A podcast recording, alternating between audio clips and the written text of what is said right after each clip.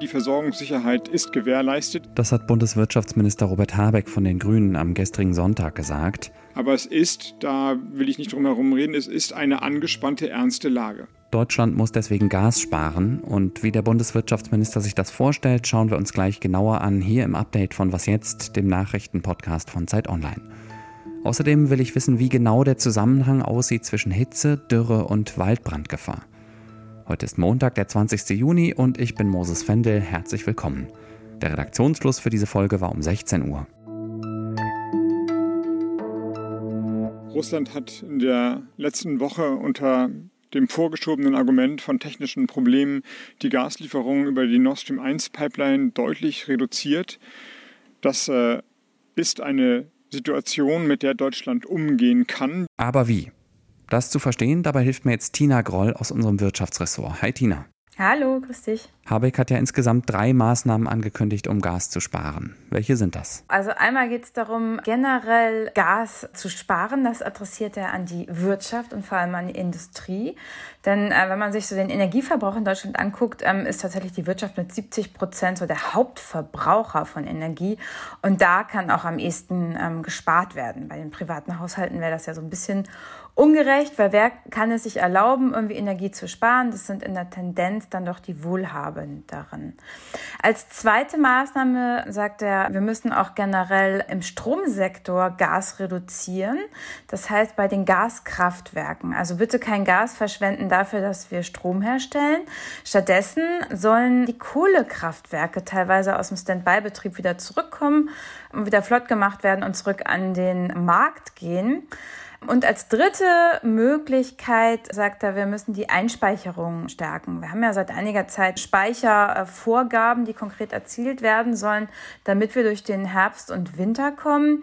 Und dazu wurde die Trading Hub Europe GmbH gegründet. Die bekommt jetzt 15 Milliarden Euro. Das ist quasi so der zentrale Akteur. Man nennt das Marktgebietsverantwortlicher. Die sollen nun vorantreiben, dass tatsächlich die Speicher gefüllt werden und die sollen ähm, sich um den Gaseinkauf kümmern. Genau, und dann war da ja noch so ein Auktionsmodell für die Industrie. Kannst du mir das bitte genauer erklären? Es ist ja so, dass wir diesen Notfallplan Gas haben. Wenn wir in eine Engpasssituation kommen, dann werden zuerst tatsächlich die Industriebetriebe und die Unternehmen in einer bestimmten Reihenfolge quasi abgeschaltet, vom Netz genommen, damit eben die Bürgerinnen und Bürger noch genügend Energie haben, um heizen zu können.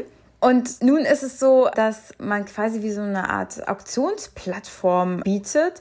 Die Unternehmen, die es können, sollen möglichst viel Gas sparen und können dann das überflüssige Gas, das sie nicht benötigen, aber das sie eingekauft haben, wie auf so einer Auktion verkaufen.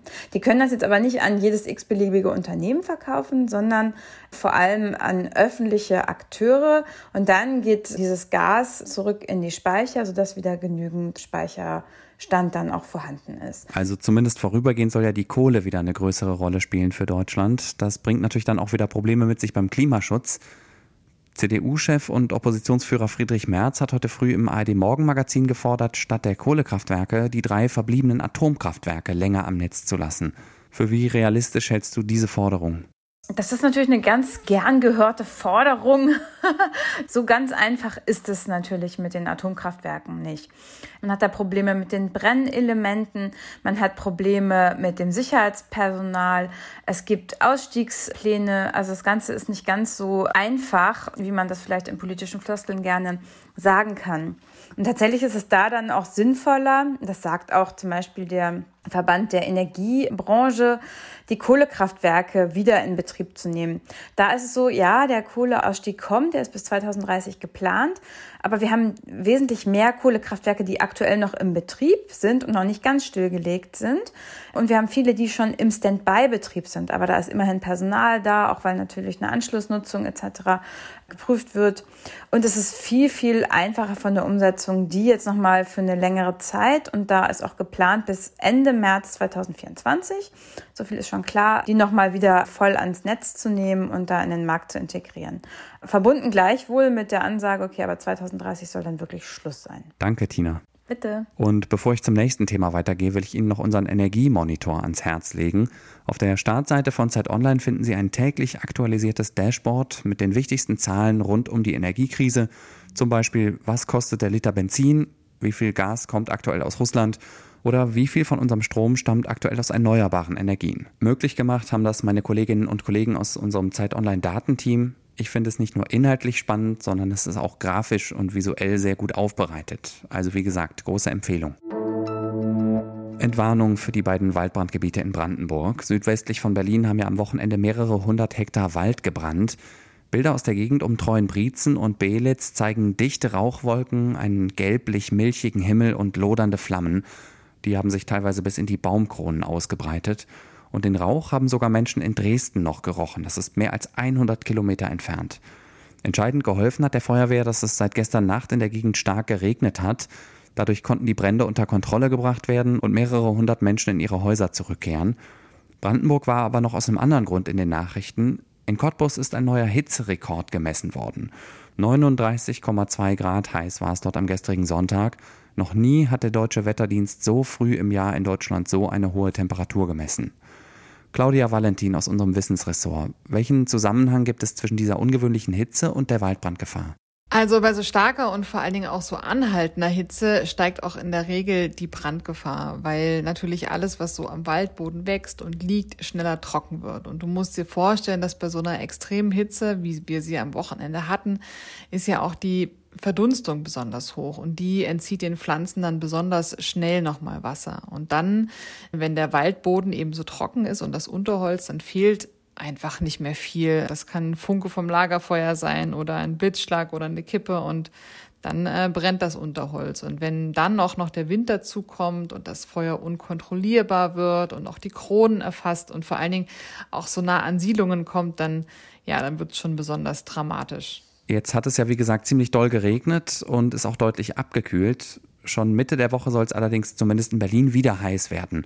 Müssen wir uns darauf einstellen, dass uns das Waldbrandthema den ganzen Sommer lang beschäftigen wird? Ohne dass ich jetzt in die Glaskugel gucken könnte, kann man aber schon sagen, dass es dieses Jahr generell einfach zu trocken ist.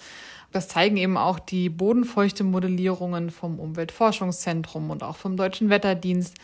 Denn im Vergleich zu einem sehr langen Vergleichszeitraum bis 2015 etwa, ist es dieses Jahr gerade in diesen tieferen Bodenschichten, die eben auch relevant sind für die Wälder, viel, viel trockener.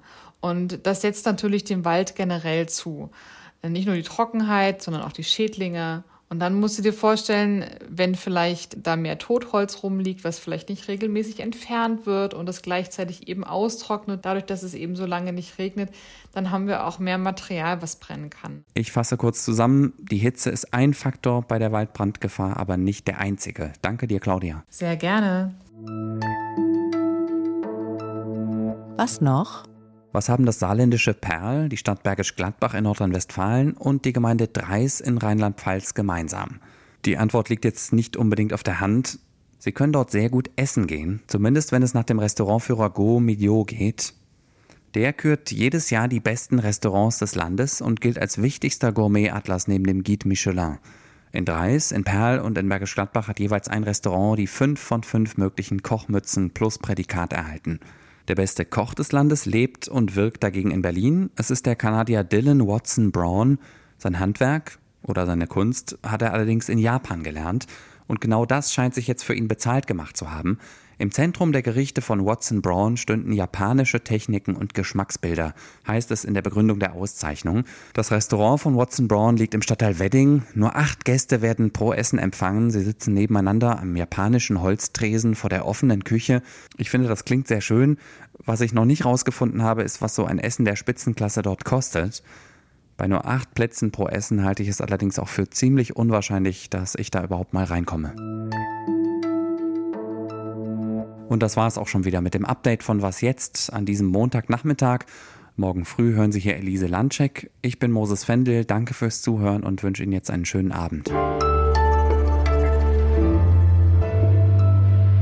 dann fehlt da am Ende auch nicht viel. Ein Funke vom Lagerfeuer oder ein Blitzschlag oder eine Kippe und das Unterholz. Ach, Mann, ich fange nochmal von vorne an.